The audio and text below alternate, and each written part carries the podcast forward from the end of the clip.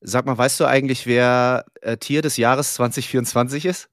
Boah, jetzt erwischst du mich aber auf dem falschen Fuß, keine Ahnung. Der Igel. Der Philadelphia Igel? Ja, wenn du willst. Also passt ja ganz gut hier zum Podcast, oder? Also, der ja, Igel ist Tier des Jahres 2024. Ich glaube, es wird eine gute Sendung. Sehr schön.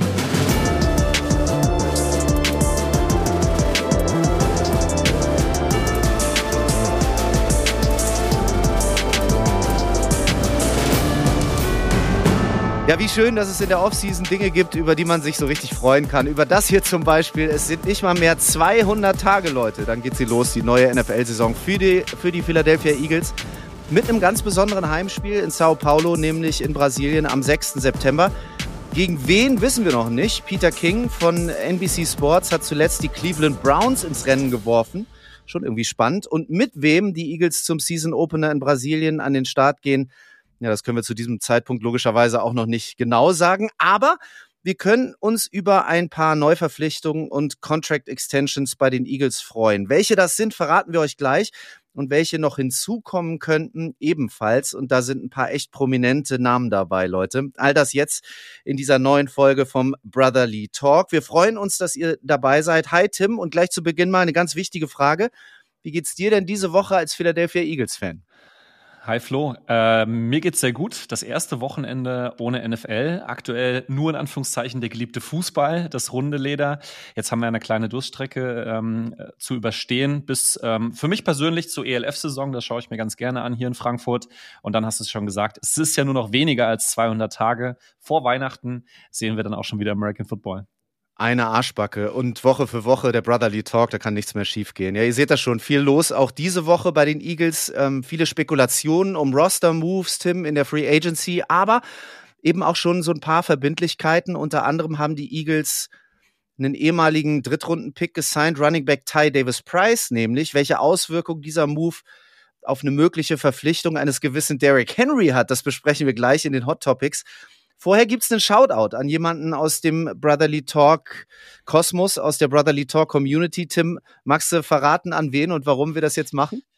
Ja, sehr gerne. Also den Shoutout gibt's auf jeden Fall an Marek. Herzlichen Glückwunsch, Marek. Du bist auf jeden Fall ein wahrer Eagles-Experte. Die eine, der andere von euch war auch dabei. Ähm, Flo und ich sind ja wie angekündigt am Montag um 18.30 Uhr bei Insta Live gegangen äh, über unser ähm, Profil des Brotherly Talks. Falls ihr es noch nicht folgt, ähm, macht das ganz gerne. Da posten wir ab und zu die ein oder andere News ähm, und gehen auch mal live. Und das war auf jeden Fall sehr, sehr schön, hat viel Spaß gemacht. Es waren viele von euch da. Das hat uns extrem überrascht und gefreut. Und ähm, ja, wir kamen über so eine kleine Anekdote drauf und zwar ähm, über natürlich unsere Philly Fun Facts, die ihr natürlich natürlich auch heute wieder äh, in einer neuen Ausgabe erfahren werdet, haben wir äh, uns mal ein Büchlein vorgenommen, beziehungsweise ich habe erwähnt, dass ich mir, ihr könnt es jetzt leider nicht sehen, ein Buch gekauft habe, um auch weiterhin spannende Philly Fun Facts zu finden. Blöd war nur, dass dieses Buch eigentlich nicht wirklich Fun Facts enthält, zumindest nicht primär, sondern eigentlich das Ultimate Philadelphia Eagles Trivia Book ist und das äh, am Ende des Tages, wie es der Name schon sagt, einfach Quizfragen enthält. Äh, ich hatte mir ein bisschen was anderes erhofft, aber am Ende haben wir aus der Not eine Tugend gemacht und haben dann einfach mal euch als Community ähm, eine lustige Frage gestellt, die wir einfach beim Aufblättern entdeckt haben. Und zwar, und da hat Marek geglänzt, ähm, wer hält den All-Time-Franchise-Record für Career Receiving Touchdowns der Eagles? Also wer das ist, das haben wir verkündet. Das war nämlich Harold Carmichael. Aber mit wie vielen? Flo und ich hätten es nicht gewusst. Ähm, wir hoffen, auch Marek hat nicht gegoogelt. Aber es waren 79 an der Zahl. Von daher, Shoutout Marek.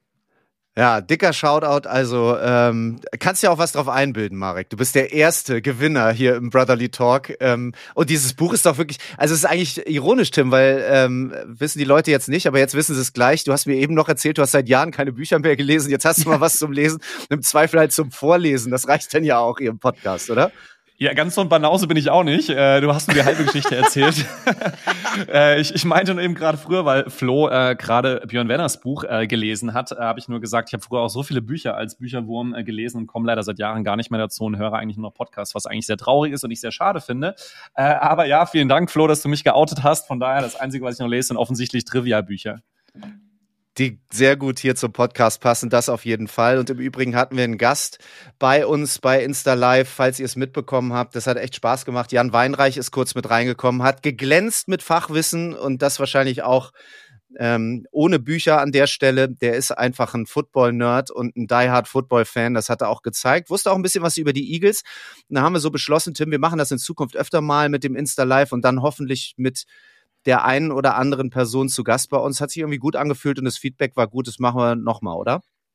Auf jeden Fall. Das hat extrem viel Spaß gemacht. Ähm, ich hoffe, alle von euch kennen Jan Weinreich. Wenn nicht, dann geben wir euch gerne noch mal ein paar Hintergrundinformationen. Jan ist wahrscheinlich, äh, Flo, korrigier's mich, ähm, wahrscheinlich der beste deutsche Quarterback, ähm, den es bisher gegeben hat. Ähm, ohne dass wir Jan zu nahe treten zu wollen, äh, wollen. Wir hoffen natürlich, dass da noch ein, bald raus, ein paar rauskommen aus dem College. Jan arbeitet ja übrigens auch daran, ähm, Talente. Ja, Stecko war natürlich auch eine Maschine, ne? Shoutout Stecko. Ja, das stimmt. Aber den habe ich nie live gesehen. Jan habe ich zumindest live gesehen. Von daher gebe ich alle Credits an Jan. Er wird sich hoffentlich freuen. Und er ist ja eigentlich Giants-Fan, warum auch immer. Habe ich kein Verständnis für. Äh, aber wie du es schon gesagt hast, hat er auch natürlich ein paar Insights in die Eagles. Nicht zuletzt, weil wir in derselben äh, Divisions äh, wie die Giants sind. Und das hat auf jeden Fall großen Spaß gemacht. Es war nicht abgesprochen. Jan hat sich einfach eingewählt in, unser, äh, in unsere Live-Schalte auf Insta. War extrem cool und äh, wir hoffen natürlich auch, dass wir ihn vielleicht auch nochmal vor dem ein oder anderen Giants-Spiel hier bei uns im Podcast reinkriegen. Und wer noch mehr über Jan erfahren will, beziehungsweise seinem Footballwissen, äh, an seinem Footballwissen teilhaben möchte, der kann mal reinklicken in das Football-Wohnzimmer. Auch ein ganz schöner Podcast. Hat einen allgemeinen Fokus. Wir fokussieren euch, äh, uns, wie ihr wisst, äh, auf die Eagles. Aber wer ein bisschen Lust hat, äh, gerade jetzt in der Offseason was über Football zu hören, der Jan macht da einen super Job. Ähm, und Football-Wohnzimmer gerne mal reinhören. Grüße gehen raus. Das nächste Insta-Live, das kommt bestimmt dann vielleicht wieder mit einem besonderen Gast. Wir halten euch auf jeden Fall im Loop. Das machen wir hier im Podcast natürlich auch mit allen wichtigen Infos und Neuigkeiten zu den Philadelphia Eagles. Klar, also rein in die Hot Topics, Tim, aus den letzten Tagen. Zwei ehemalige Third-Round-Picks verstärken die Eagles und ein Coordinator wird verlängert. Klär uns doch mal auf. Wer ist das und worauf freust du dich? Also ich freue mich extrem über eine Konstanz auf einer sehr wichtigen Position, nämlich auf der einzigen oder in der einzigen Positionsgruppe, die wirklich ein hervorragendes letztes Jahr hatte. Und das waren ja, wie ihr wisst, unsere Special Teams, die ich ja auch sehr gerne mag. Und ähm, ich weiß nicht, ob ihr das auf dem Schirm habt. Wir haben da einen ganz besonderen Coach im positiven Sinne. Der ist nämlich erst 32 Jahre alt. Äh, Michael Clay heißt der Mann und äh, hat wirklich letztes Jahr geglänzt ähm, im Rahmen der Special Teams der Eagles. Und es war durchaus nicht absehbar, dass er weiter auch ähm, den Eagles treu bleiben wird. Natürlich sehr gefragt, wenn du in jungen Jahren schon so einen guten Job machst. Von daher, das ist sicherlich auch gut bei den ganzen Veränderungen, die es in der Off äh, Offense und in der Defense gab, dass wir da eine gewisse Konstanz haben. Vor allen Dingen, wie gesagt, in einem Teambereich, der extrem gut funktioniert hat. Und damit sind jetzt alle Koordinatoren für 2024 fix. Clay, Fenji und Moore. Da freuen wir uns. Ja, da freuen wir uns. Und die Koordinatoren, dass die bleiben, äh, das haben wir in jüngster Vergangenheit gesehen, ist gar nicht mal so selbstverständlich. Michael Clay hat ja auch äh, eine echt schlechte Saison gehabt mit den Philadelphia Eagles, äh, bevor es dann, glaube ich, in der letzten Saison zumindest mal, gibt es verschiedene Ratings, unter die, ich glaube, Top 10 oder so äh, ging. Aber man muss auch sagen, er hat ein super Personell gehabt dieses Jahr. Ähm, also kurz ein paar Namen gedroppt, gedroppt Britton Covey, Punt Return gutes Jahr gespielt. Jake Elliott, All-Pro-Level, müssen wir nicht drüber reden. Braden Mann kam dazu, guter Panther. Und in den Coverage Units haben die Eagles auch echt gut performt in den Special Teams. Ich denke da so an Keely Ringo, Sidney Brown, Ben Van Sumeren, also also junge Dudes, die da irgendwie echt geglänzt haben. Michael Clay, du hast es gesagt, noch super jung, ähm, ist aber schon ewig in der Liga. Ne? Der hat ja, ähm, ist, also ist glaube ich mit 23 wie jüngster NFL-Coach oder Assistant-Coach oder was äh, gewesen zu Beginn. Äh, war lange bei den 49ers, ist erst drei Jahre äh, bei den Eagles und hat übrigens auch eine kurze Spielerkarriere gehabt. Mhm. Wusstest du das, Tim? Also super kurz. Ich glaube ähm, nur vier Monate oder so. Genau, bei den Dolphins war das, glaube ich, oder? Als Linebacker, ja. meine ich. Linebacker im Jahr 2013. Also ein Typ, der echt schon eine lange Reise hinter sich hat in der NFL und wir freuen uns als Philly-Fans, dass er weiter dabei ist und ähm, auf die Dinge aufbauen kann, die er letztes Jahr mit dem Personal um sich herum da geschaffen hat. Sehr, sehr schön. Das definitiv. Also ich glaube, das ist eine, wie wir schon gesagt haben, eine Konstanz, die sicherlich nicht schaden wird äh, den Eagles in der kommenden Saison. Und dann gab's, Flo hat es auch schon angedeutet, zwei Verpflichtungen ähm, für die kommende Saison. Ob die relevant sind, darauf werden wir gleich zu sprechen kommen. Zum einen haben wir äh, Running Back äh, Tyrion Davis Price ehemaliger Third-Round-Pick von den San Francisco 49ers in 2022, der einen sogenannten Reserve Future Contract bekommen hat. da bin ich mir relativ sicher und ich weiß nicht, wiefern ihr ähm, da draußen tief drinnen seid. Das werdet ihr jetzt immer öfters lesen äh, in den kommenden Wochen. Zum Teil habt ihr es auch schon gelesen. Ähm, kontinuierlich werden jetzt Player gesigned, wo man sich dann fragt, wer ist das eigentlich und warum gerade jetzt? Und das wird oft, äh, Flo, korrigier mich, ähm, natürlich auch gerne ein bisschen überspitzt als Trainingscamp-Material äh, bezeichnet. Ja, das heißt, die wenigsten von diesen Spielern, die wir aktuell da als als Signings sehen, wird man dann ähm, in der Regular Season sehen. Ein paar vielleicht noch in der Preseason, wenn sie dann sozusagen den ersten Cut mal überstanden haben. Aber das ist eher so was, wo man sich einfach noch mal so ein bisschen Spieler, die man vielleicht früher mal gescoutet hatte, ähm, noch mal jetzt auch in die Trainingsfacility holt, sich die noch mal genauer anschaut. Äh, Im Zweifelsfall aber auch erstmal sozusagen ein paar Lückenfüller hat. Ähm, und äh, ich gehe nicht davon aus, äh, dass wir Davis Price nochmal sehen werden in der regulären Saison. Aber vielleicht überrascht er uns alle. Immerhin war er mal ein Third-Round-Pick, der dann aber leider keine große, aus seiner Sicht keine große Relevanz entfaltet hat. Aber ich weiß nicht, Flo, ähm, glaubst du, dass das jemand sein wird, der den Cut überstehen wird?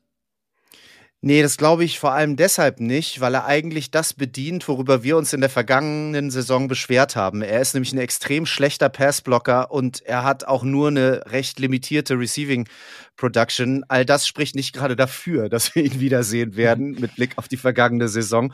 Eigentlich schade, ähm, wenn man wenn man auf ihn guckt. Er kam ja von mhm. LSU, hat glaube ich mit mit Joe Burrow zusammengespielt und war auch echt produktiv in seiner College-Zeit aber ähm, dieser sogenannte von dir angesprochene Reserve Future Contract, der lässt dann doch Rückschlüsse zu auf das, was mit ihm passiert.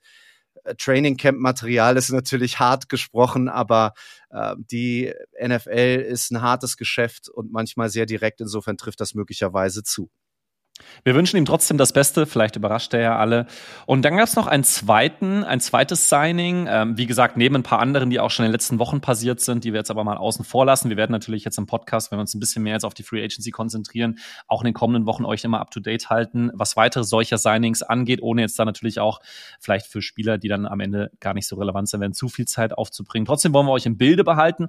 Und einer, der durchaus vielleicht, zumindest wahrscheinlicher aus meiner persönlichen Wahrnehmung relevant sein könnte, verglichen jetzt mit Davis Price, ist ein Outside Linebacker, den äh, die Eagles ähm, gesigned haben, nämlich Julian Okwara.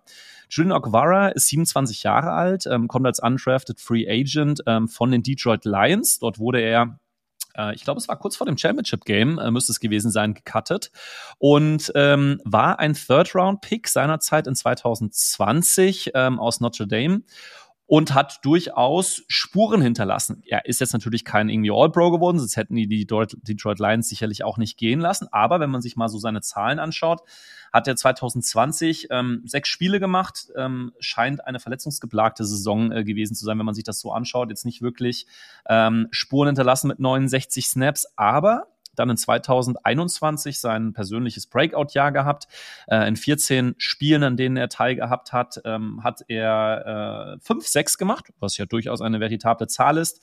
2022 ähm, hat er zehn Spiele gemacht mit zwei Sacks und in der vergangenen Saison waren es dann noch neun Spiele mit ebenfalls zwei Sacks. Also das ist zumindest jemand, der durchaus schon mal gezeigt hat, dass er in der NFL mithalten kann. Hat einen Einjahresvertrag erhalten mit einem Wert von bis zu 2,7 Millionen Euro, beziehungsweise natürlich nicht Euro, sondern Dollars. Ähm, ist ja fast eins zu eins der Wechselkurs mittlerweile, wie wir leidvoll erfahren mussten, Flo und ich in Las Vegas. ja. Aber ähm, das deutet schon darauf hin, bei diesem Einjahresvertrag mit einem Wert up to 2,7 Millionen Dollar, wie die Amerikaner dann gerne sagen, dass das vielleicht ein Spieler für die Breite sein könnte. Wie siehst du das? Sehe ich genauso. Und noch kleiner Fun Fact zu Julian Okwara. Damit ist das Band der Brüder bei den Detroit Lions zerschnitten. Er hat nämlich noch einen älteren Bruder, Romeo Okwara nämlich der, ähm, der fast schon gen Karriereende, äh, glaube ich, geht mittlerweile. Mm, ist, glaube ich, ein Edge Rusher, wenn ich das richtig in Erinnerung habe. Und äh, die beiden Jungs werden dann zumindest nicht mehr ähm, in Detroit zusammen das Vergnügen haben, möglicherweise dann demnächst gegeneinander, was dann ja auch ganz spannend sein könnte. Brüderduelle mögen wir ja gerne bei den Philadelphia Das ist so. Eagles. Ja. Das ist so. Genau. Ja, soweit also die verbindlichen Verstärkungen bei den Eagles. Jetzt zu den möglichen, Tim, und der großen Frage, ich stelle sie einfach so, wird Derrick Henry der Rushing Leader der Philadelphia Eagles in der kommenden Saison? So, binden wir den Podcast zu? Nein. ja, komm, dann erklär mal. Genau, also ich glaube, dass, dass ähm, die schönste Story und ähm, da, da sind wir auch alle ja ehrlich zueinander hier äh, in unserem kleinen Philadelphia Eagles Podcast. Ähm, Natürlich ist die Zeit, äh, die footballlose Zeit und die Zeit jetzt auch äh, in und vor der Free Agency eine Zeit der Gerüchte, weil natürlich die Medien in den USA ja auch etwas berichten wollen und müssen. Und wir freuen uns ja auch darüber, weil dann haben wir auch etwas, worüber wir diskutieren und sprechen können. Und so wird es sich vermutlich, das ist zumindest meine Hypothese, auch mit Derrick Henry verhalten, der jetzt ja als heißes Gerücht, wie es gespielt wurde, ähm, bei zwei Teams oben auf der Liste stünde, nämlich bei den Baltimore Ravens und eben auch ähm, bei den Philadelphia Eagles, die als als die zwei heißesten potenziellen Landing-Spots ähm, für Derrick Henry gelten, laut gewissen US-Medien. Von daher schauen wir uns das mal genauer an.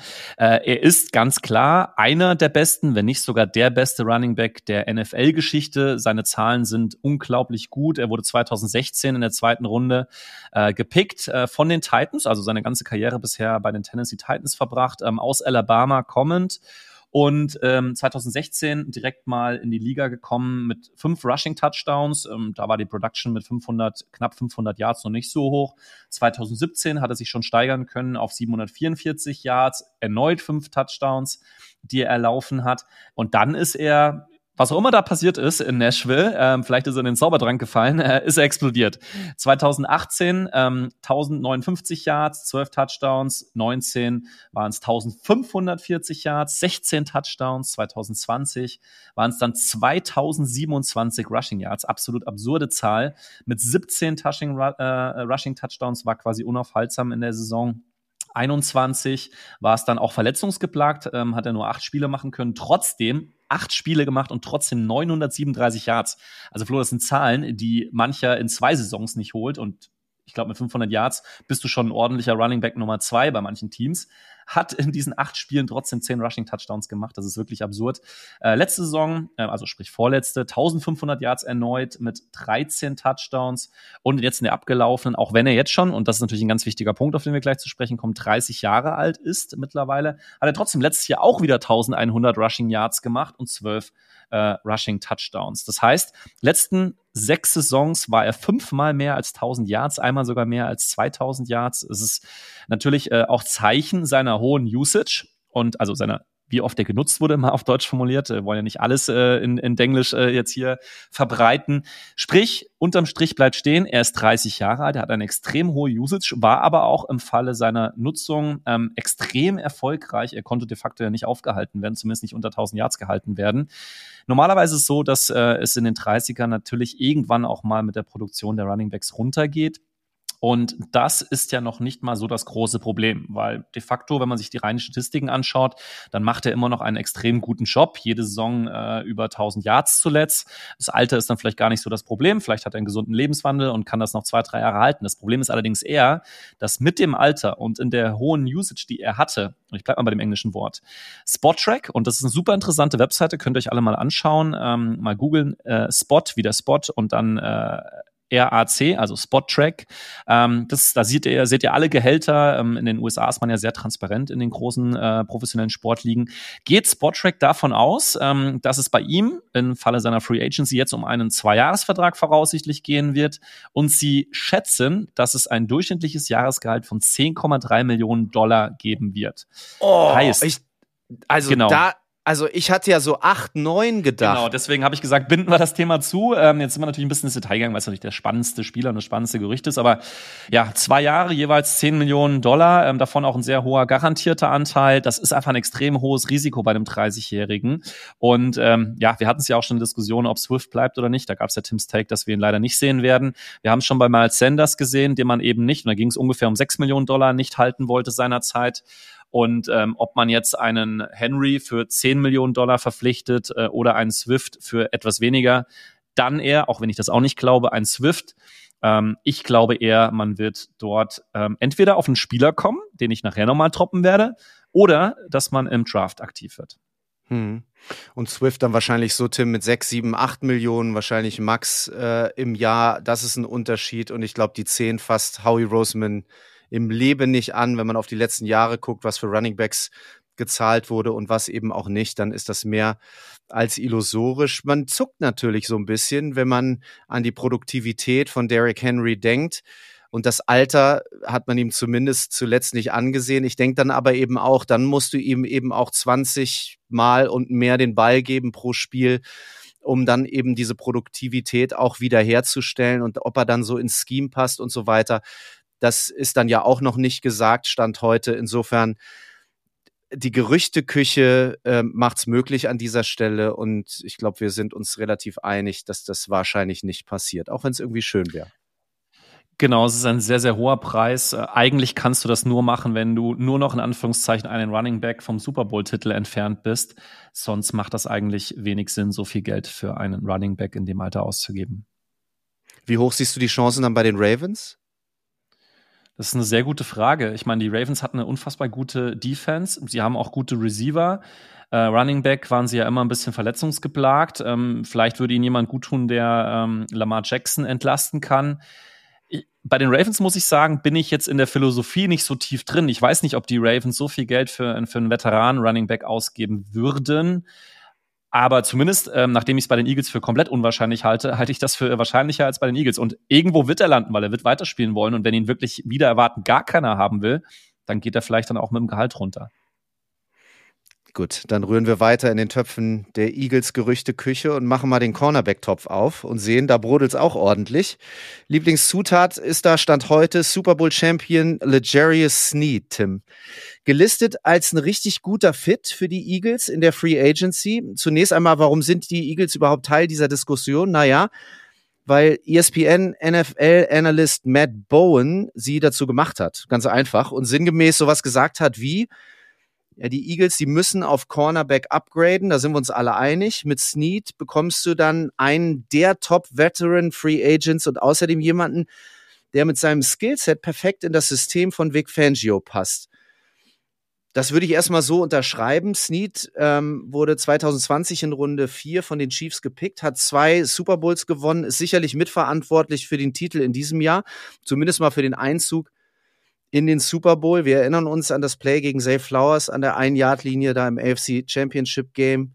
Unfassbar gutes Play. Übrigens prämiert mit der Togo Touchdown Kette. Wer nicht weiß, was es ist, bitte mal, bitte mal reingucken. Samstags bei Togo im Fernsehen. Snead wurde ursprünglich ja eher als Corner in der Slot eingesetzt. Und Steve Spagnolo hat ihn ähm, aber dann immer mehr Outside, so eins gegen eins eingesetzt. Und da ist er sicher einer der besten Cornerbacks in der Liga mittlerweile, hat sich da also total gemausert. 16 Spiele hat er letzte Saison gemacht, Tim, 78 Tackles, 5 Tackles for Loss, super physischer Spieler und von Spagnolo, von Spags, wie er ja genannt wird, auch immer mal wieder für so Blitzplays eingesetzt. Der ist auch super physisch an der Line of Scrimmage und damit, das hat man im Super Bowl gesehen, hat er die 49ers Receiver echt rausgenommen. Ne? Die hatten ja überhaupt keinen Rhythmus, die Brandon Ayuks äh, dieser Welt. Das fand ich schon sehr bezeichnend. 14 Pass Breakups, zwei Interceptions, richtig gute Ball Awareness, also rundum ein vollständiger, ein kompletter Cornerback. Und beim Gehalt, bevor ähm, ich den Ball rüberpasse zu dir, Tim, wird im Moment so über 16 Millionen pro Jahr spekuliert. Bei einem Vierjahresdeal dann über so ja, 60 bis 65 Millionen.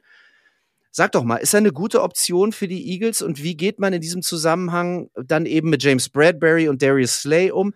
Ich meine, mit 27 ist er, ist er noch einigermaßen jung. Mein Gefühl, um das vorwegzunehmen, also ich glaube nicht, dass die Eagles viel Geld für einen Corner in der Free Agency in die Hand nehmen, dann vielleicht doch eher im Draft. Ja, und du hast eben noch Keely Ringo und Eli Ricks, über die wir ja auch schon gesprochen haben, die eine ganz gute Saison gespielt haben, auf sich aufmerksam gemacht haben und vielleicht die James Bradburys dieser Welt adäquat ersetzen können. Jetzt du. Also rein spielerisch, von seinem Typen, von seiner Mentalität, von seiner Erfahrung wäre es eine unglaublich gute Verstärkung ja. ähm, in einer Positionsgruppe, die die Eagles definitiv adressieren müssten. Äh, Im Falle der, sei es Free Agency oder im Draft, woher auch immer. Aber da muss was passieren. Das haben wir, haben wir alle gesehen in der vergangenen Saison. Also soweit können wir schon mal einen Haken dran machen, sportlich und auch menschlich, was man so liest, ähm, scheint das einfach ein guter Typ zu sein und ein guter Fit. So, jetzt kommt das Aber. Und Flo, du hast schon angedeutet, und da ist auch nicht viel hinzuzufügen, dass die Eagles äh, Geld in Cornerback investieren, wissen wir. Das haben wir gesehen, sowohl bei Slay als auch bei Bradbury. Warum glaube ich, ähnlich wie du, ähm, dass das jetzt dieses Jahr nicht passieren wird? Und das Problem heißt äh, äh, nicht Bradbury, sondern das Problem heißt eher Dead Money. Weil wenn du Bradbury jetzt cutten würdest, was sicherlich dann Sinn machen würde, dann würdest du auf einiges äh, an totem Geld, wie man so schön direkt übersagt, sitzen bleiben, die man einfach noch Bradbury schuldet, um es mal ein bisschen salopp zu sagen. Und vor dem Hintergrund, dass du sowohl Slay als auch Bradbury sowieso bezahlen musst, kann ich mir nicht vorstellen, dass man die 16 Millionen pro Jahr, die habe ich auch gelesen, ähm, dass man die zahlen würde. Das ist auch ein adäquater Preis, wenn man sich mal anschaut, was so die vergleichbaren Spieler wie ein Jalen Ramsey kriegt auch 18 Millionen pro Jahr, so ein, so ein Carlton Davis bekommt 14 Millionen pro Jahr, ein Javarius Ward bekommt 13,5 Millionen, ein Jamal Dean kommt 13 Millionen. Die sind auch alle in einem sehr ähnlichen Alter. Das heißt, das wird irgendwo so um die 16 Millionen am Ende sein. Und ich glaube nicht, dass die Eagles für drei Cornerbacks jeweils so einen hohen Betrag ausgeben werden. Also inhaltlich macht es 100% Sinn vom Spielertyp, vom sportlichen ähm, Punkt her, aber rein wirtschaftlich macht das keinen Sinn. Und du hast es auch schon erwähnt mit Ringo und Riggs, hast du da zwei junge Spieler, die sich vielleicht hoffen wir alle, ähm, in so eine Richtung entwickeln können. Dass es ein Problem ist, haben wir ja beide schon erwähnt. Deswegen glaube ich definitiv, dass wir es entweder in der First Round oder in der Second Round sehen werden, dass die Eagles in Richtung Cornerback im Draft gehen werden. Viele Namen also, die die Runde machen, bekannte Namen vor allem. Zu einem kommen wir gleich noch. Der könnte ähnlich wie LeJarius Sneed, Tim, wie ich finde, übrigens auch so eine Gastrolle in einem Harry Potter Film übernehmen. Das habe ich so gedacht, als ich das, oder? Professor Sneed. Und also, ja, oder? Also Andrew ja. Van Ginkel, finde ich, passt da irgendwie auch rein. Könnte auch, könnte auch bei Harry Potter mitspielen. Ich weiß nicht warum. So, äh, anyways, vorher kurz noch ähm, zu einem weniger bekannten Namen, aber mindestens genauso cool. Achtung, Quantes Stiggers. Schon mal gehört? Nein, aber ein Weltklasse-Name. Weltklasse, oder?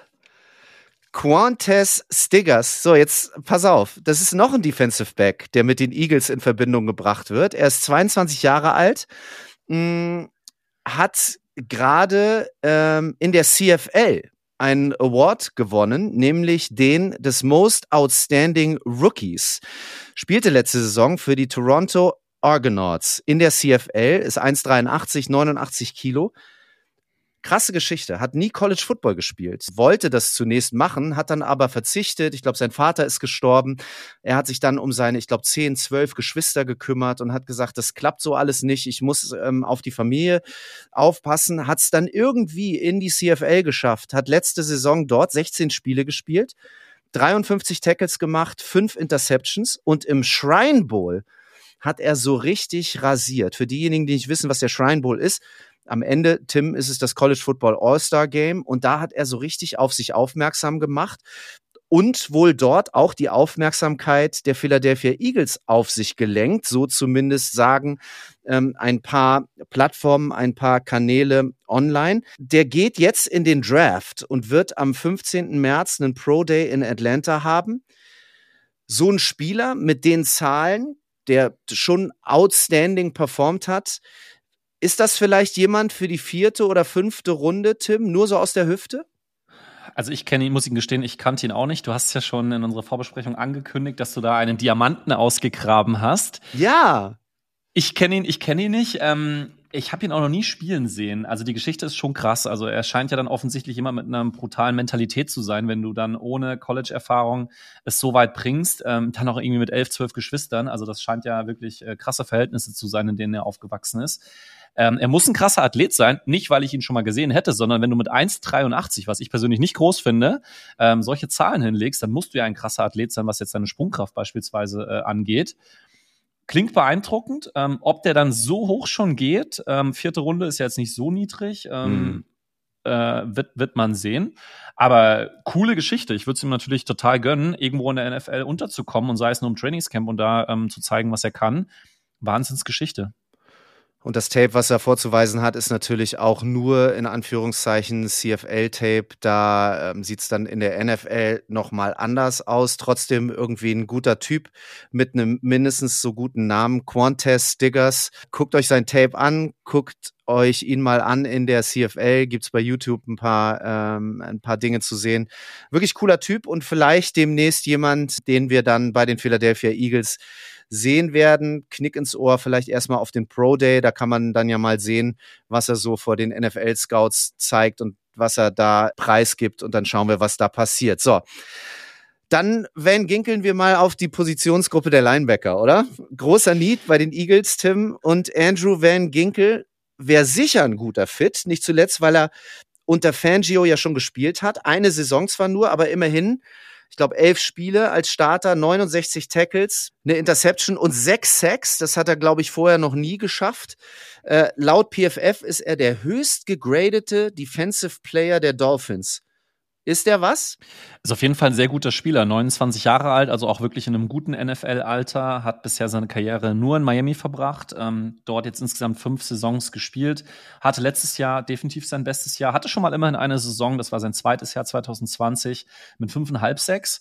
Das ist wirklich ein guter Spieler, ähm, ja. der sich einfach durch seine Erfahrung ähm, auch da einen Namen gemacht hat, nicht nur durch seine wunderbare Mähne, die er trägt, also den habt ihr vielleicht schon mal gesehen, langes, blondes, wehendes Haar, äh, galt als einer von Vic Fangios Lieblingsspielern Spielern ähm, bei den Dolphins, ähm, hat, wie Flo von dir gerade erwähnt, wirklich eine gute Saison letztes Jahr gespielt. Ist ein unrestricted Free Agent, dementsprechend auf dem Markt muss man sich mit beschäftigen, wenn man Probleme auf der Linebacker-Position hat und das haben die Eagles definitiv. Aktuell wird ähm, spekuliert, oder ich fange mal andersrum an, was hat ähm, Van Ginkel in der letzten Saison bei den Dolphins verdient. Das war nicht viel und dementsprechend war es natürlich für die Dolphins extrem wertvoll, diesen Spieler für den Preis zu haben. Er hat nämlich ähm, zuletzt nur einen Einjahresvertrag bei den Dolphins erhalten für 2,6 Millionen Dollar.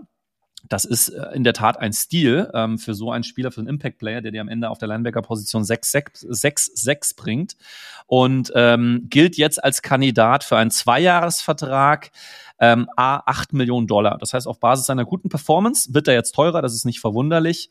Ähm, 8 Millionen Dollar pro Jahr für einen wirklich guten Linebacker ähm, kann man zahlen. Also es ist ein, ein wirklich interessanter Mann und je nachdem, wir wissen alle, bislang zumindest haben die Eagles nicht wirklich die Linebacker-Position im Draft adressiert. Bei Nakobe Dean haben sie es in der dritten Runde gemacht. Ob sich das auszahlen wird, wird denke ich, spätestens diese Saison sich entscheiden. Bisher hat er äh, Nakobe Dean leider viel Pech gehabt mit Verletzungen. Wir hoffen alle, er kriegt nochmal die Kurve.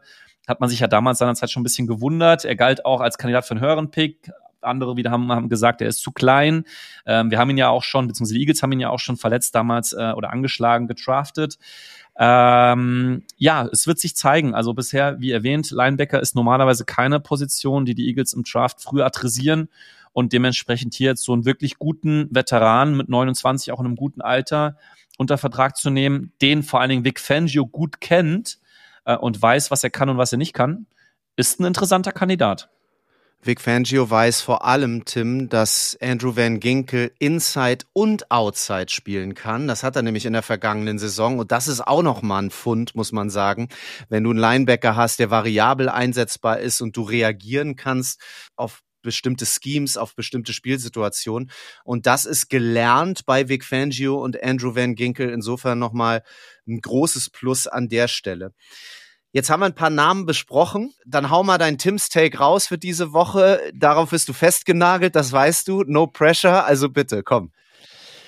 Ja, irgendeins muss es geben. Und nachdem der heutige Fokus der äh, Podcast-Folge auf den Gerüchten liegt, ist das Ganze natürlich ein bisschen schwieriger und natürlich ähm, am Ende des Tages äh, Glaskugel lesen. Aber irgendwas muss ich sagen und ich habe mir lange Gedanken gemacht. Ähm, ich wollte jetzt nicht sagen, dass wir keinen sehen, das wäre ein bisschen langweilig. Von daher ist Tims Take, dass wir Andrew van Ginkel nächste Saison oder jetzt in der anstehenden Saison im Trikot mit einer Green der Philadelphia Eagles sehen werden. Das ist Tims Take für diese Woche. Andrew van Ginkel. Vielleicht Neuverpflichtung der Philadelphia Eagles. Ja, passt frisurentechnisch auf jeden Fall gut zu Midnight Green, finde ich. Auch zu Kelly Green. Insofern habe ich Bock drauf, bin ich dabei. Ja, cool. Ja, und dann haben wir euch noch ähm, wirklich ganz, ganz äh, wilde Gerüchte mitgebracht. Nummer zwei, die wir einfach erwähnen wollen, weil ihr sie vielleicht auch an der einen oder anderen Stelle ähm, in diesem Internet äh, gesehen habt. Und ähm, das eine von den beiden, also viele Namen werden gerüchtet. Wir haben mal zwei rausgegriffen, die vielleicht noch ein bisschen interessanter sind, weil auch die Namen natürlich bekannt sind. Das eine Gerücht, was aufgepoppt ist die Tage, ähm, also wir nehmen den Podcast wie immer Mittwochabend auf. Ähm, vielleicht hat sich bis dahin ja auch schon was getan, wenn der am Donnerstag live geht, ist Daniel Mooney. Daniel Mooney kennt ihr wahrscheinlich, ähm, ist ein Wide Receiver der äh, Chicago Bears, äh, hat ähm, sehr stark begonnen, seine NFL-Karriere. Beziehungsweise ja, hatte so einen kleinen Lauf zwischendrin. 2020 vier Touchdowns, 600 Yards, man sagen, okay, das ging so, war aber schon mal nicht schlecht mit vier Touchdowns. 2021 war sein Breakout-Jahr mit äh, 1055 Yards in 17 Spielen und vier Touchdowns. Aber dann, und das ist so ein bisschen das Problem, und das ist vor allen Dingen auch der Grund, warum die Bears äh, seinen Vertrag wohl nicht verlängern werden oder ihm keinen neuen Vertrag vorlegen werden. Stand jetzt ist, dass er in der Saison 2022 äh, in zwölf Spielen nur knapp 500 Yards hatte mit zwei Touchdowns und in der abgelaufenen Saison in 15 Spielen nur 414 Yards. Das ist natürlich nicht gut äh, für einen Mann mit höheren Ambitionen. So, und warum wir sagen, dass es ein wildes Gerücht ist, dass der Preispunkt äh, für Daniel Mooney, der im Dezember 27 Jahre alt wird, äh, geschätzt bei sieben bis zehn Millionen Euro, beziehungsweise äh, natürlich nicht Euro, entschuldigt das bitte, sieben bis zehn Millionen Dollar äh, für einen Einjahresvertrag äh, gerüchtet wird. Und äh, Flo, ich weiß nicht, wie du das siehst, aber für einen Wide Receiver drei, sieben bis zehn Millionen ähm, Dollar auszugeben, das halte ich schon für einen großen Stretch. Ja, wenn du es gut formulierst, dann äh, Wide Receiver 2 minus, weil er ja zwischen Wide Receiver 1a und 1b dann fungieren würde, was die Zahl aber trotzdem nicht wegwischt. Und das ist illusorisch an der Stelle. Ich bin mir jetzt gar nicht so sicher, entschuldigt, dass ich äh, bei den Chicago Bears nicht so im Thema bin, aber durch die Luft waren die ohnehin nicht so produktiv. Mhm. Auch Usain ja. Brown hat da nicht so geliefert, wie vielleicht zu erwarten war das soll da nichts schönreden, denn das liegt natürlich auch immer an den, ähm, an den Receivern, was da funktioniert und was eben auch nicht. Insofern mit dem Preis ähm, halte ich das für nahezu ausgeschlossen und auch nicht so richtig ja. notwendig. Ich sehe die Need an der Stelle nicht. Da sehe ich andere Dinge, andere Stellschrauben, über die wir dringend sprechen müssen. Das glaube ich auch. Also grundsätzlich, ähm, ich weiß nicht, wie du das siehst, weil du es gerade erwähnt hattest. Ähm, aus meiner Sicht brauchen wir schon einen neuen Wide Receiver 3. Ähm, Julio Jones, weiß ich nicht, ob wir den nochmal sehen werden. Ähm, Quest hm. Watkins ist sowas die Lösung, weiß ich auch nicht.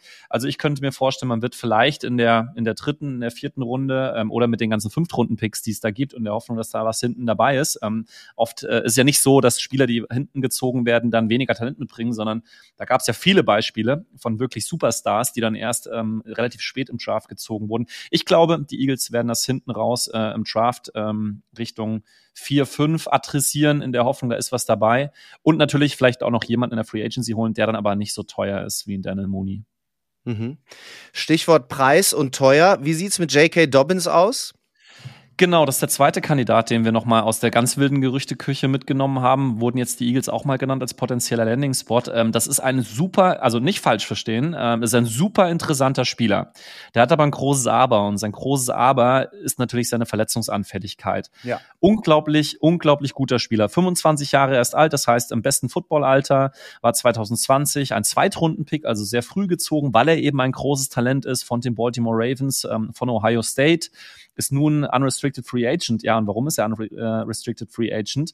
Weil er eben, wie gesagt, ähm, eine wirklich, hat die Seuche am Fuß gehabt, äh, so würde ich es mal formulieren. 2020 in die Liga gekommen als Zweitrunden-Pick und hat die Liga aufgeräumt. Ähm, in 15 Spielen 800 Yards. Ist vielleicht jetzt, könnte man sagen, jetzt nicht so impressive, aber neun Touchdowns, das ist schon, das ist schon wirklich extrem gut. 2021 ging es dann leider los. Benderis hat in der Saison überhaupt nicht gespielt 2022 hat er auch leider nur acht Spiele machen können. Äh, in den acht Spielen immerhin 500 Yards. Also das heißt, er war auch auf dem, auf dem Track eine 1000 Yards Saison hinzulegen, bevor leider wieder die nächste Verletzung kam. Ähm, und 2023, ganz, ganz bitteres Jahr in der jetzt abgelaufenen Saison, im ersten Spiel, nachdem er sogar schon einen Touchdown im ersten Spiel hatte, Achillessehnenriss, Saison wieder vorbei. Also ganz, ganz tragische Karriere leider des jungen Mannes. Ähm, Spottrack geht entsprechend auch davon aus, dass, ähm, obwohl er ein riesengroßes Talent ist, nicht viel Gehalt wird fordern können, sondern man, man spekuliert dort einen Zweijahresvertrag mit einem durchschnittlichen Jahresgehalt von 2,1 Millionen Dollar. Da ist etwas, und das fand ich dann schon dahingehend interessant, für in Anführungszeichen so wenig Geld. Ähm, ich habe ja bewusst Tim Stack schon vorne gebracht. Das wäre eigentlich ein klassischer Eagles-Move, Flo, oder? So jemanden, wo du sagst, der hat ein unglaubliches Upside, wenn er hoffentlich, und das gönnen wir ihm, auch wenn er nicht bei den Eagles spielt, seine Verletzungen in den Griff bekommt, dann hast du ein unfassbares Talent mit 25 Jahren für einen Spottpreis, wie gesagt, in Anführungszeichen, von zwei Millionen Dollar. Könnte ultra spannend sein. Also ich zum Beispiel wäre jemand, der nicht die Hände über den Kopf äh, zusammenschlagen würde, wenn die Eagles sagen, den holen wir uns einfach mal für zwei Millionen Dollar und gucken uns das einfach mal an, weil klar, im Worst Case ist die Kohle weg, aber du hast natürlich ein, ein krasses Upside. Das hast du auf jeden Fall. Trotzdem finde ich nach wie vor ist der Preis hoch äh, für den Fall, dass eben die Seuche am Fuß kleben bleibt. Und die letzten Jahre, muss man ja wirklich sagen, bei J.K. Dobbins, die deuten einfach darauf hin, ähm, dass sich das erstmal nicht verbessert. Das ist alles Kaffeesatzleserei und wie du gesagt hast, in die Glaskugel gucken. Aber bei der Historie wäre ich extrem vorsichtig. Und 2, Millionen Dollar sind 2, Millionen Dollar, dann hast du den und ähm, er wird dir nichts bringen am Ende. Weiß ich jetzt nicht. Aber du, du sagst eine Sache, die ich spannend finde, nämlich das wäre so ein Eagles-Move. Und äh, vielleicht ist es eine schöne Story nach hinten raus. Wünschen würde ich es mir allemal. Gerade äh, mit dem Potenzial, was in dem Jungen steckt. Ich habe es mir jetzt nicht genau angeschaut, aber man könnte mal, oder das könnt ihr da draußen gerne mal machen, ähm, was ein Rashad Penny ähm, verdient hat, der ja eigentlich auch gar nicht in Erscheinung getreten ist. Das war ja mhm. auch ähm, einfach mal etwas, was die Eagles mal gemacht haben, will ich mal sagen, Howie Roseman, um mal zu schauen, okay, da haben wir noch jemanden, der kann vielleicht nochmal sich gut entwickeln. Hat er, wie wir wissen, leider in der vergangenen Saison nicht getan. Ähm, vielleicht nimmt man einfach mal den Shot. Ähm, also tut mir einfach extrem leid um den Jungen, der so viel Pech hat in seiner Karriere, egal ob bei den Eagles oder nicht. Es sei ihm gegönnt, dass da noch ein paar gute Saisons hinzukommen werden. Also ganz viele spannende Geschichten rund um die Philadelphia Eagles, auch in der Offseason. Start des Verhandlungsfensters zum Mitschreiben ähm, für die Free Agents ist der 11. März übrigens. Offizieller Start dann der 13. März, 22 Uhr deutscher Zeit und am 25. April dann der Start des NFL Drafts. Bis dahin gibt's noch viel zu spekulieren und zu diskutieren. Das machen wir natürlich. Jetzt informieren wir aber erstmal. Hier sind für euch die Philly Fun Facts für diese Woche. Ja, unsere Philly Fun Facts. Äh, die Fakten gehen uns nicht aus. Es gibt noch so viel äh, mit euch und für euch zu besprechen. Und ein Thema, was wahrscheinlich auch potenziell ein Thema für die Woche eins des Podcasts hätte sein können, ist natürlich der Name unseres Podcasts sagt es ja schon mit dem Brotherly Talk, der Name City of Brotherly Love. Woher kommt das eigentlich? Warum hat Philadelphia äh, den Spitznamen äh, Brotherly Love? In den USA, die USA-Fans unter euch werden es wissen, hat ja eigentlich jede Stadt, das ist in Deutschland nicht ganz so, ähm, hat ja jede Stadt einen Spitznamen. Chicago ähm, ist beispielsweise gerne als Second City benannt oder Windy City. Dann hast du New York äh, als Gotham City beispielsweise und Philadelphia eben als City of Brotherly Love. Und woher kommt das eigentlich? Weil nicht nur unser Podcast ist natürlich danach äh, benannt bzw. daran angelehnt, sondern auch, äh, ihr kennt und als Eagles-Fans liebt ihr den auch, den sogenannten Brotherly Shove, ähm, den Tush-Push. Ähm, auch der ist ja an dieses, an diesen Spitznamen der Stadt Philadelphia angelegt. Woher kommt der eigentlich? Und dem wollen wir heute mal ein bisschen auf den Grund gehen. Also ihr wisst es ja alle, Philadelphia hat eine unglaublich reiche Geschichte, gilt auch als Wiege ähm, der USA, die amerikanische Revolution ähm, war dort äh, natürlich, oder Philadelphia war ein äh, bedeutender Fixpunkt der amerikanischen Revolution. Jetzt kommt natürlich wieder die kleine Geschichtsstunde. Ihr wisst alle, Geschichts-LK, Tim. Ähm, in der Stadt wurde die Unabhängigkeitserklärung verabschiedet und verkündet. 1776, ist ja auch mal ein bisschen so Allgemeinwissen, was da vielleicht ganz nett ist. Wann? Flo, an welchem Tag wurde die Unabhängigkeitserklärung verabschiedet? Denk mal scharf nach, du weißt es. 4. Juli. Sehr gut. Genau, der Independence Day, wir kennen ihn alle, Will Smith und die Aliens lassen grüßen. Übrigens, Will Smith, äh, Will, äh, Will Smith natürlich auch aus Philadelphia. Auch natürlich Eagles-Fan. ist vielleicht auch nochmal eine nette Anekdote, die wir irgendwann mal tiefer legen können. Aber Independence Day, ihr habt es alle gesehen wahrscheinlich, zumindest die Jüngeren unter euch, ähm, kennen den Film hoffentlich äh, auch noch. Und ähm, 1776 eben Philadelphia, Ort ähm, der Verkündung der Unabhängigkeitserklärung, die dort auch verabschiedet wurde.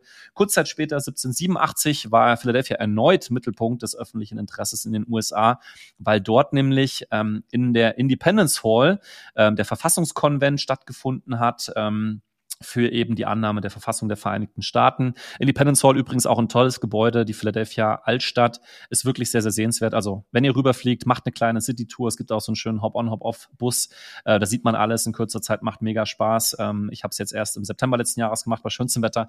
Macht wirklich Bock, auch wenn man kein Geschichtsfanatiker ist. Aber Long story short, das hat gar nichts mit dem Brotherly, ähm, mit dem Brotherly Love zu tun, sondern sollte euch ein bisschen in eine falsche Richtung führen, denn diese ganze reiche Geschichte der USA, die sich auch vor allen Dingen in Philadelphia abgespielt hat, hat nichts mit diesem Namen zu tun, sondern es ist viel einfacher. Denn wenn man sich mal anschaut, was bedeutet eigentlich Philadelphia, wenn man das Wort mal auseinander äh, nimmt? Es kommt nämlich aus dem Griechischen und der Gründer der äh, Stadt Philadelphia, das war ein gewisser William Penn gibt ja auch einen Bundesstaat, in dem äh, Philadelphia liegt, nämlich Pennsylvania. Das liegt übrigens auch an William Penn.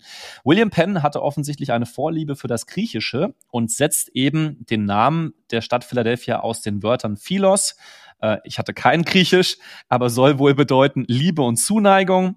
Und das Wort Adelphos, ähm, äh, Bruder zusammen. So, und da liegt es schon nahe. Liebe und Bruder, City of Brotherly Love, daher kommt das tatsächlich. Und William Penn hat bewusst diesen Namen oder dieses, äh, diesen Stadtnamen zusammengepuzzelt aus diesen griechischen Wörtern, weil er 1682, so lange gibt es tatsächlich Philadelphia schon, einen Ort schaffen wollte, an dem, so sagte er seinerzeit wohl, Freiheit und religiöse Toleranz vorherrschen sollten. Das klingt jetzt so ein bisschen esoterisch.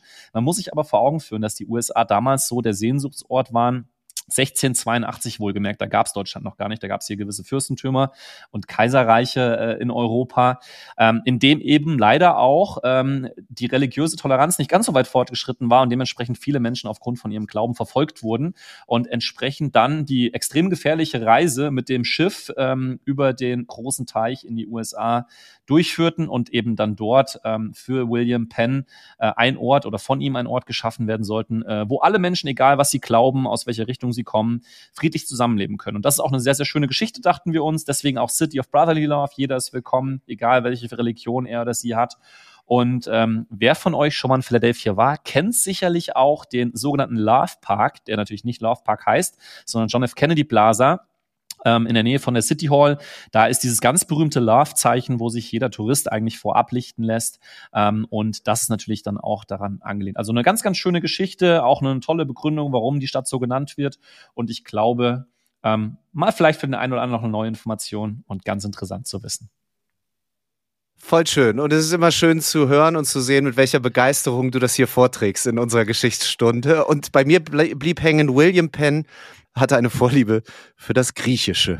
So, ich lasse das mal so stehen und möchte an der Stelle noch hinzufügen, einige, und du hast es schon mal angesprochen hier im Podcast, Philadelphia ist eine Sportstadt. Einige Teams tragen diese City of Brotherly Love natürlich auch mit Stolz und Freude nach außen. Vor allem machen das die Philadelphia 76ers, die, glaube ich, Jerseys haben auf denen äh, die City of Brotherly Love verewigt ist. Einige Heimspiele habe ich schon gesehen.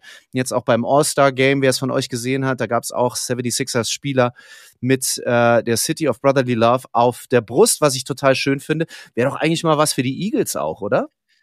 Das ist eine coole Aktion der, der NBA. Die haben eine sogenannte City Edition, ähm, wo dann halt jedes Team irgendwas, sei es der Spitzname oder irgendwas anderes, ähm, drauf schreiben kann. Es gibt dann ja auch die spanische Woche, wo dann der spanische Name der NBA-Teams mal da drauf steht, irgendwie Los Mavericks oder sowas habe ich auch schon mal gesehen und solche Sachen. Äh, ganz witzig. Also die NBA hat natürlich auch unglaublich viele Spiele und ähm, da denkt man sich natürlich auch den einen oder anderen schönen Marketing-Gag aus. Es wäre auf jeden Fall natürlich ganz cool, auf der anderen Seite bei so wenig Heimspielen und die Trikots der Teams steht ja in den seltensten Fällen der Name drauf. Und wenn er drauf steht, nur ganz klein in Form eines Logos, es sei denn, man ist jetzt irgendwie Atlanta und packt ihm da fett ATL drauf, ähm, ist das ja eigentlich nicht so ein NFL-Thema. Aber der Name im Falle von Philadelphia ist natürlich überragend und würde sich sicherlich gut auch auf Midnight Green machen. Hauptsache Merch. Wir sind so da ja anfällig. Ne? Wir sind okay. absolute Merch-Opfer. Gut. Schöne Geschichte, Tim. Danke dir dafür. Das waren die Philly Fun Facts für diese Woche. So, und dann sind wir raus mit Episode 5 an dieser Stelle. Ich wollte mal mit dir besprechen, Tim, ob wir vielleicht den Folgentitel äh, hier noch zusammentragen können an dieser Stelle. Wir suchen ja immer so nach kurzen Alliterationen, Stabreimen, irgendwie so drei Punkte. Mir sind jetzt für heute ist mir auf jeden Fall mal ist mir auf jeden Fall mal Harry Potter im Gedächtnis geblieben und Andrew Van Ginkel. Ich weiß nicht, ob da irgendwas drin steckt. Was machen wir denn heute? Äh, das ist ein guter Stichpunkt und äh, wir haben uns wirklich nicht vorher abgesprochen. Ich wusste nichts von Flo's Idee. Ähm, hm. Wenn du jetzt Harry Potter schon reinwirfst, dann würde ich sagen, äh, das heißt doch immer Harry Potter in der Stein der Weisen oder irgendwie sowas. Wie mhm. wär's, äh, Harry Potter in der City of Brotherly Love? Oh, das mag ich. Ja. Aber vielleicht fällt uns noch was Besseres ein. Ähm, aber es ist zumindest schon mal eine Arbeitshypothese und lasst euch überraschen, was am Ende rauskommt. Äh, Finde ich gut. Harry Potter, City of Brotherly Love und Harry Potter, Harry Potter, Van Ginkelt in der City of Brotherly Love oder irgendwie sowas. Gryffindor, Slytherin und Brotherly Love. Und die Vorliebe fürs Griechische. Da müssen wir ein bisschen aufpassen, nicht, dass wir bei Apple dann in der falschen Kategorie landen. Ja, du hast es doch gedroppt. Ich zitiere ja nur. Äh, du, ich habe mir überhaupt nichts Falsches dabei gedacht. Du warst der, der. Ich sag nichts ja. weiter dazu. Entschuldigung, ist halt schon abends. So, okay. So, das war's für diese Woche. Ähm, hat viel Spaß gemacht. Wir sehen, hören uns auf jeden Fall bei Instagram wie immer und dann wie gewohnt in der kommenden Woche mit Episode 6 vom Brotherly Talk. Tim, any famous last words? Go Birds. Go Birds. Ciao.